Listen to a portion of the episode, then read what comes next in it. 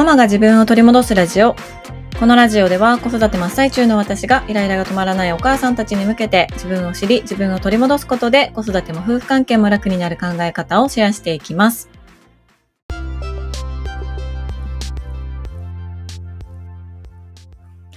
こんにちは、杉部です。皆さんいかがお過ごしでしょうか？えー、本来であれば日曜日っていうのは配信をしていない配信をお休みしていることが多いんですけれども今日はあえて日曜日に配信をしております。その理由はねあの詳しく後で最後の方に話しますのでぜひ最後まで聞いていっていただけたら嬉しいです。あのこれまで3年間ぐらい配信している中で一応こうどれぐらい聞いてくださっているかっていうのを数値で見ることができるんですよね。で、それを、まあ、3年前からずっと見ていて、やっぱり土日祝とか春休み夏休み冬休みっていう長期休みの時っていうのは再生回数がねいつもよりも結構こう本当に見てグラフで見てわかるぐらいあのかなり低くなるんです。でその数字を見てその数字で妄想してるんですけど私は やっぱりこれを聞いてくださっている方っていうのは子育てをされている世代の方が多いし男性女性で言うとやっぱり女性の方が多いんですよねこう数字で見ると。ってなったらやっぱりお母さんが聞いてくださってるっていうことなのでいやお母さんたち休みの日は休みの日で頑張ってるよなと思って思ってたんです。ね、まあ、平日は平日の大変さがあるし土日は土日の大変さがあるじゃないですか。だから土日はまた平日とは違うこう生活のリズムとね流れの中でみんな頑張ってるなみたいな私も頑張ろうと思っていつもその数字にねあの励ましていただいておりました。こんだけそんな数字見て妄想できるなんてね気持ち悪いなと言われるかもしれないんですけどなんかそんな風に思ってました。それもあってまあせっかくあのエピソードを配信するんだったら、ね、あの、いつ収録したとしても平日に出す方がいいのかなと思って、まあ、土日はお休みして収録したものは平日のどこかに出すっていうのを、こう、一応、こう、あの、考えてたんですよね。うん。で、最近はちょっとあの頻度もね、前に比べると、1年、2年前に比べるとあの減ってきてはいますけど、でもそれでもまあ平日の朝とかに出すのがいいのかなと思って平日の朝に出すことが多いんです。はい。だけど日曜日に出しているのはあのもうちょっと時間がないからなんです。期限が迫っているからなんです。まあ、それもちょっと本当に詳しく後で話しますので、あの今日は最後まで絶対に今日は今日も最後まで絶対に聞いていていただけたら嬉しいです。よろしくお願いします。はい。あの、まあ、今日のねテーマなんですけど、私そういえばこれ話してなかったったなどこでも話してなかったかもしれないなと思ったことがあるんですね。それはこの番組のカバーアートのことです。カバーアートっていうのは多分今スマホで聞いてくださっていたらスマホの画面に出てるかなと思うし、まあ、車で聞いてくれてたら車では出てないかな。うん、この私の番組の表紙みたいなものですね。私はこうピンクと緑と紫と青のこう絵の具がシャシャシャってなっている背景の上に黒い服を着たショートカットの女性がこうあのちょっと斜め向いて胸張ってあの上半身だけいる。でその横に「ハローミー」ってでっかくあの書いててでこのその斜め向いてる女性の黒い服のあたりにママが自分を取り戻すラジオっていう風に書いてるものが私のこの番組のカバーアートなんですね。ジャケットなんです。で、なんでこれにしたかみたいな理由って、そういえばどこでも話してなかった気がするなと、私の記憶の中では、あの、ないんですよね。話した記憶が。でちょっと私これ話したこと本当に忘れているので何度も何度も同じことを話してしまうあの節があるのでねもしどこかで話してたら すいませんという感じなんですけど改めてこのジャケットカバーアートの話をしたいなと思っております。はい、でよくねあの言われるのがこれ杉部ちゃんが手書きで書いたんですかって言われるんですよ。違うんです。書いてないんです。ね、書けたらよかったんですけれども、作ったのは私。確かにこの、あの、アートワークを作ったのは私なんですけど、書いてないし、あの、なんなら背景も文字も、えー、この女性のね、イラストも、すべて無料素材なんですね。はい、無料素材ありがとうございますという感じ。で、このママが自分を取り戻すラジオという文字は私が書いたんです。でも、これは途中からここに、あの、載ったんですよね。の載っけたんですよ。で、ポッドキャストアワードのあたりで、多分、ポッドキャストアワードに出した、あの、このカバーアートはね、このタイトル名書いてなかったんですよね。で、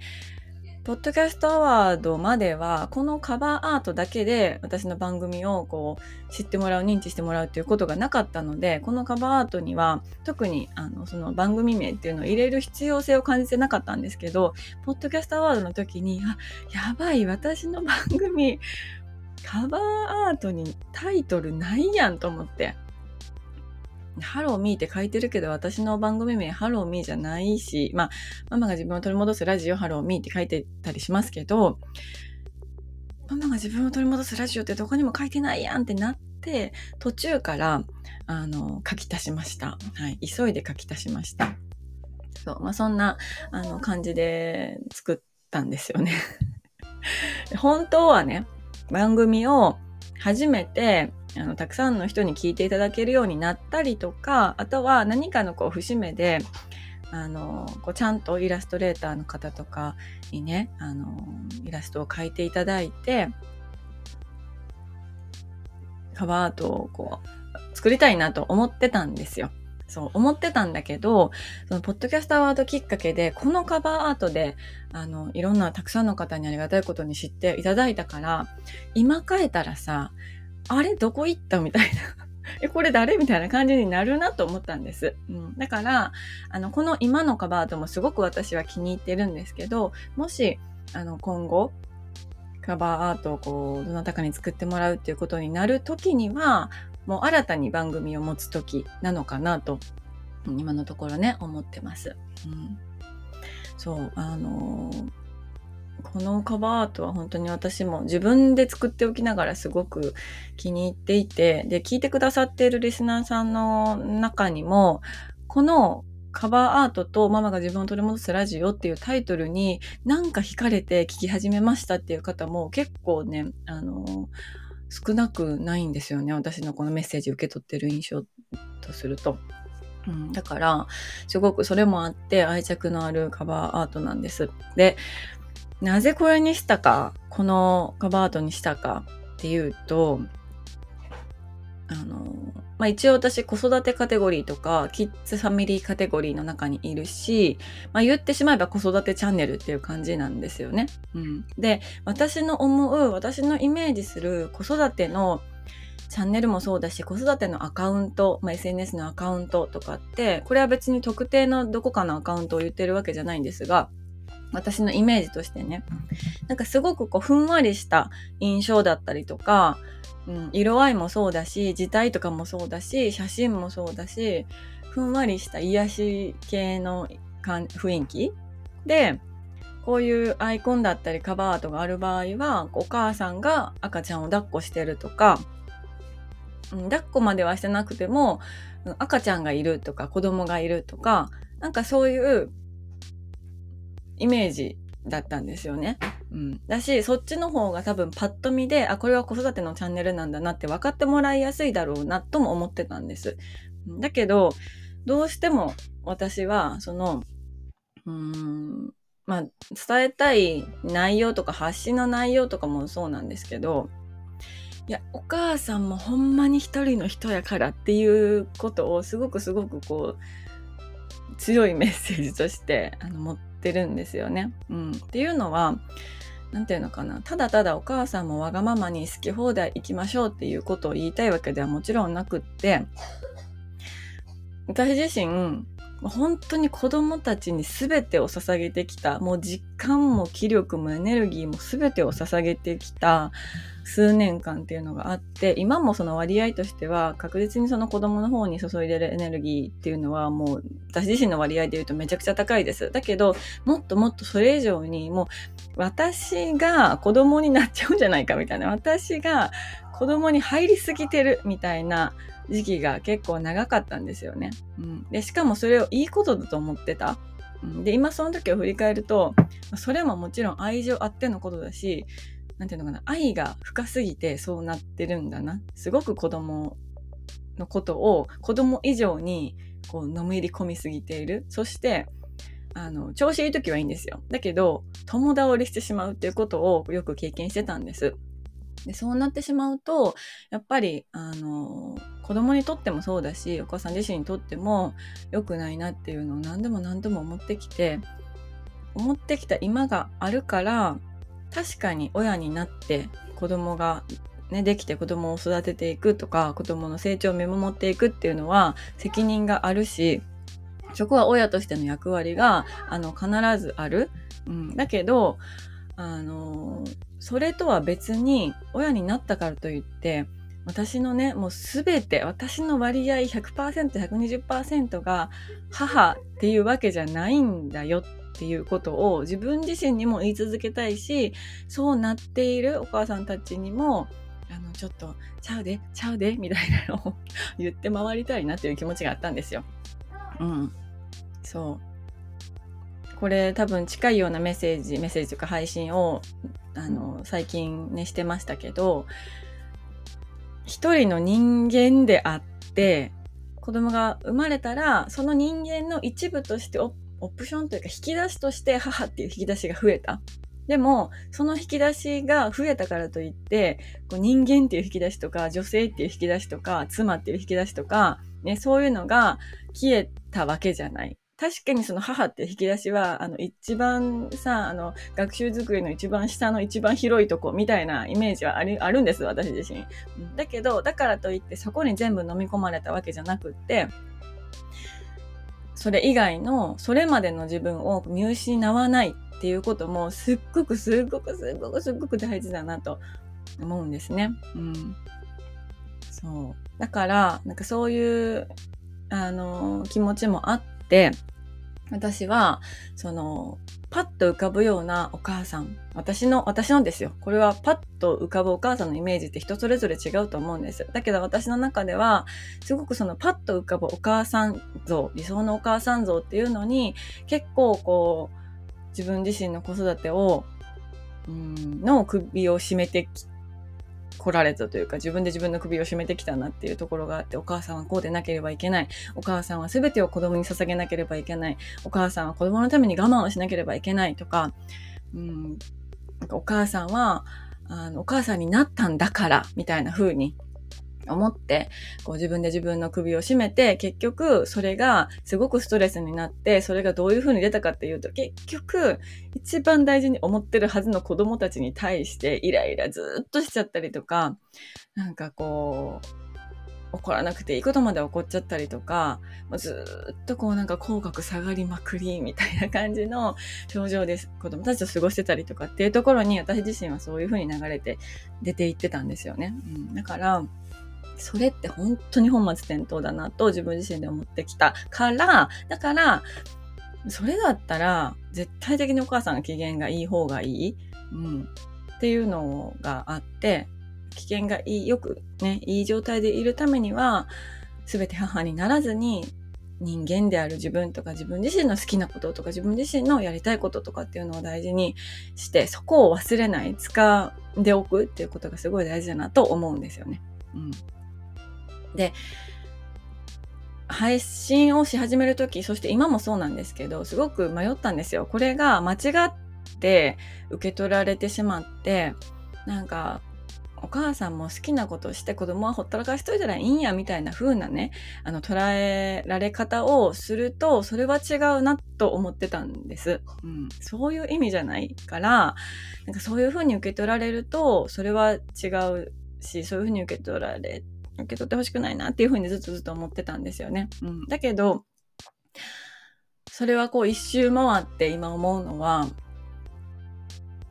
そう、子供なんてどうでもいいわ。私は好きなことする。私は、なんかママになっても、あの、私は好きなことする。子供は子供でもほっときます。ほっといても育ちます。みたいな考えの方というか、まあ、いろんな考え方があるよ。そういう考えの方のね、人を否定したいわけではない。だけど、ここにたどり着いてくれてずっと聞き続けてくれたりとか何かしら心にこうねあの残るものを持って帰ってくださる方っていうのは確実に子供なんてどうでもいいって思ってる方なんて一人もいないっていうことに気づき始めたんですよね。うん、だからなんかそれは聞いてくださってる方を信頼して私はあの話せばいいなってすごく今は思うし、うんうん、なんか子供も大事にしたい。自分も大事にしたい。でもそのバランスがうまくいかない。っていうね。あの方がすごく多いなって思うし私自身もそうだなと思うし今もそうだし。うん、だからなんか私の感じていることをあの私の言葉で話していったらいいのかなと今はね思ってます。はい、カバーアートの話をしていることをすっかり忘れてたけど、まそんな風に思って配信をしてるんです。なので帰ってきます。カバーアートの話に。なのでお母さんがあの子供を抱っこしているっていうような印象のイメージではなくってもうお母さんでも一人の女性っていうことを表すために女性一人のイラストを選んだんですね。で、しかも、なんかこう、服装もさ、あの、これ私が思うお母さんですよ。私が思うお母さんの服装してないんです、この人。なんか肩とかにもちょっと肩パッド入ってるんちゃうかなみたいな感じの服だし、なんかウエストもキュッてこうなってるし、結構ピチッとした感じの服着てるし、どっちかっていうと、こうバリバリキャリアウーマン的な服装をしてると思うんですよね。これは私の憧れとかも入ってるんだろうなと思うんですけど、うん、なんかこうしっかり自分を忘れてないような印象がこの人からは伝わるんです。うん、だから、あの、この人を選んで、で、この背景も、こう、パキッとした色合いのね、もうずっと見てたら目がもチクチクするようなパキッとした色合いのものを選びました。で、私が、あの、思うのは、子育てってすごく、子育てもそうだし、母親自身もそうだと思うんですけど、いろんなフェーズがあるなと思ってるんです。で、ママも自分を大事にとか言うて言うてますけど、そんなの無理っていうフェーズだってあるんですよね。それこそ月齢がね、低かったりとか、子供のこういろんな特性があったりだとか、あとはいろんな環境の中で子育てをされている方がもう本当にもうもう一人一人一家庭一家庭違うから、いや、大事にした方がいいとか言うけど、もうそんな無理やからみたいな時あると思うんですよ。ね、もうそんなん言ってられませんみたいな行きたいとこ行くとか食べたいもの食べるとかさ無理やからっていう時もある。もうこれは何度も何度も 私は言ってるけどそうした方がいいのは分かってるけどどう頑張ったって外食したらあのね下の子はご飯を残す。そうしたらそのご飯を私が食べなあかんとかってなってきたりするじゃないですか。そうしたらそんな私別に、そんなお子様ランチ食べたいわけじゃなかったんやけど、でも残ってから食べなあかんみたいな時とかもう状況としてはあったりするわけじゃないですか。そう。だから、あの、みんながみんな、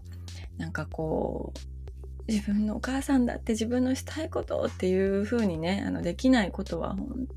当にもうなんかもう胸が痛くなるぐらいわかるんです。でいろんなフェーズがある。うん、だけど、だからこそ、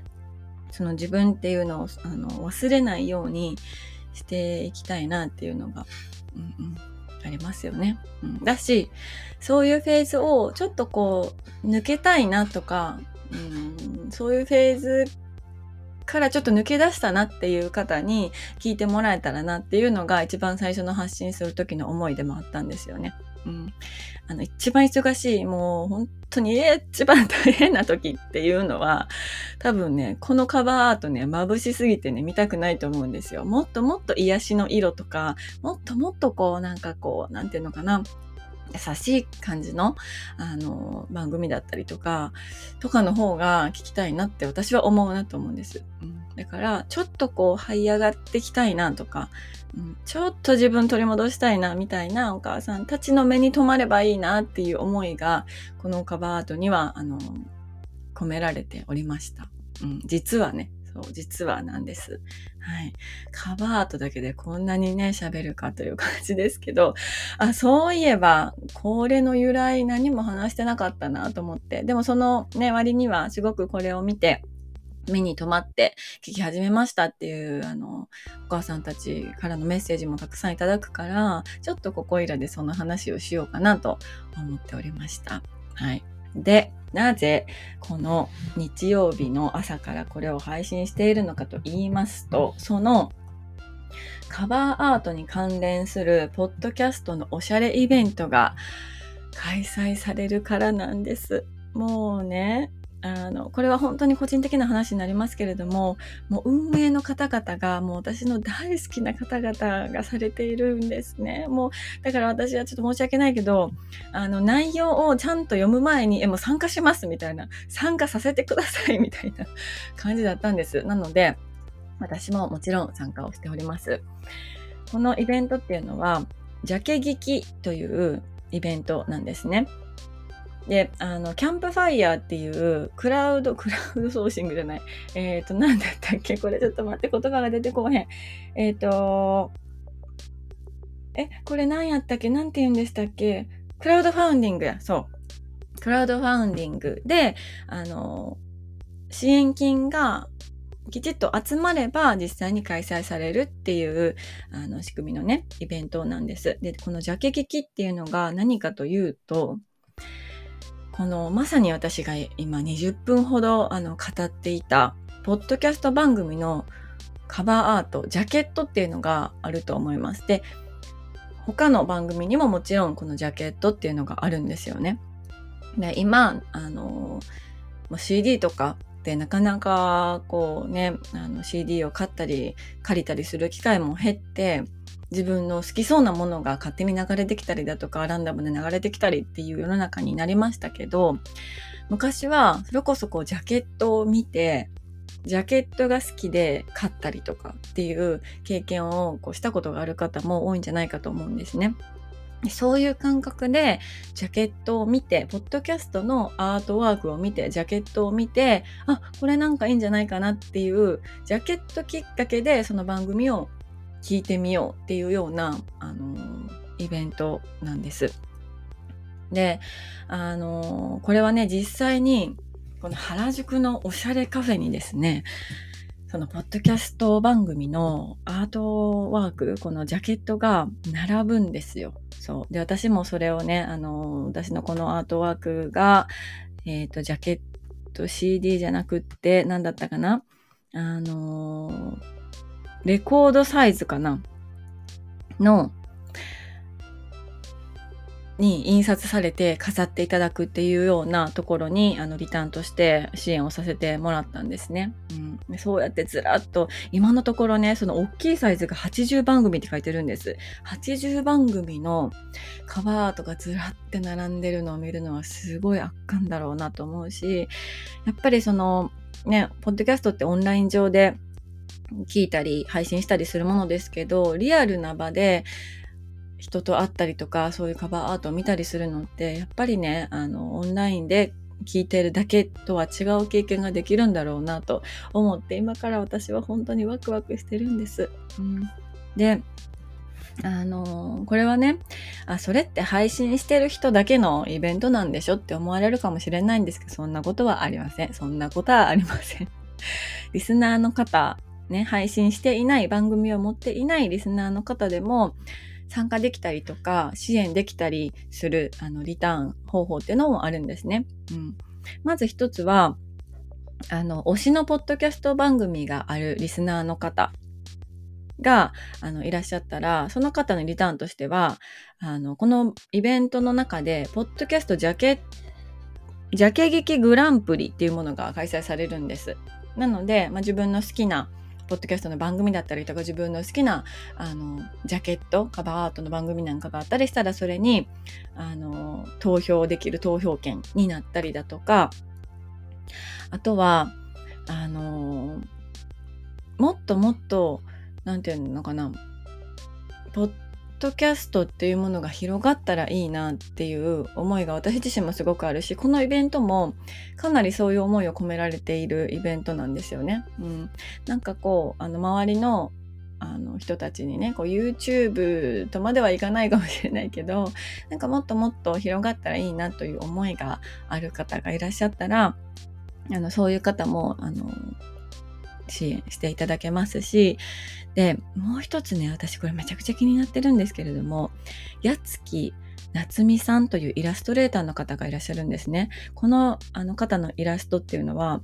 概要欄に貼ってあるジャケ劇のこのイベントの URL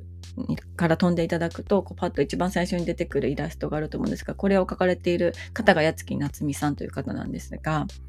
八月夏美さんのイラストだったりとか、あの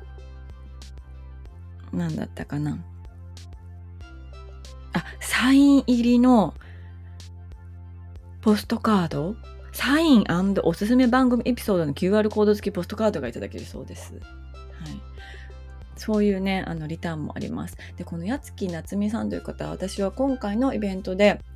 あの、お名前をね、知ったんです。で、イラストも、あの、このイベントきっかけで知ったんですけれども、先日、ちょっと話それるけど、このジャケ劇の運営者の方々と、やつきなつみさんがツイッター、まあ、旧ツイッター X のスペースで、あの、ライブ配信というかお話をされてたんですよね。そしたらさ、もうやつきなつみさんのお話がもうめちゃくちゃ魅力的で、これ私勝手にお名前出して申し訳ないなと思ってるんですけれども、え、絶対私好きって思ったんですよ。もう私、なんかもう 勝手に、え、なんかお友達になりたいみたいな風に思ってるぐらい、めちゃくちゃ魅力的な方だったんですよね。うん、もう本当に短時間お話を聞いただけなんですけど、え、めっちゃ好きと思って 勝手に今この片思いの気持ちをね、あの、ちょっとこんな公共の電波を使って、あの、ね、載せてしまってるって感じなんですけど、めちゃくちゃ素敵な方なんですよ。だから本当にね、お会いしてみたいなと思いますし、もっともっと夏美さんのイラストを他にも見てみたいなっていう気持ちで今、本当に、あの、今一番ちょっと、あの、気になっている 方なんですね。はい。すいません。名前を出して。うん。なので、まあそんなこともあって、いろいろこうワクワクする、あの、要素がね、たっぷりなんです。あ、あともう一つ。当日、これは、えっ、ー、と、11月25日かな？の原宿のそのカフェのね、中で夜イベントがあるらしいんですよね。そのイベントの参加チケットっていうのも、あの、リターンとして選択できます。これは当日、当日のチケットもあるのかな、うん、だけど、まあ、リターンの方がちょっとこう、あの、お手頃にね、お買い求めいただけますので、ぜひぜひちょっとチェックしてみてください。私自身は、あの、なんでしょうね、ポッドキャストをこう配信もしているし、たくさんの番組を聞いているリスナーでもあるんです。うん、で、どちらの立場でも、ポッドキャストには本当になんか世界を広げてもらったし、助けてもらったし、出会えない人とも出会わせてくれたし、こう、今まで知らなかった世界を本当にこう見せてもらったっていう、あの、本当になくてはならない存在なんですよね。私にとってポッドキャストっていうのは。うん、だから、何かこう、もっともっと、そういう意味で、ポッドキャストが広がっていけばいいなと思うし、まあ、好きな番組とかっていうのは人それぞれ違うと思うんですよね。だけど自分のそのお気に入りの番組だったり、あの好きなパーソナリティとかっていうのをこう見つけられたり、それがきっかけで繋がったりできるっていうのは、すごくなんかこう人のね、暮らしを豊かにしていくものだと思うんですよね。うん。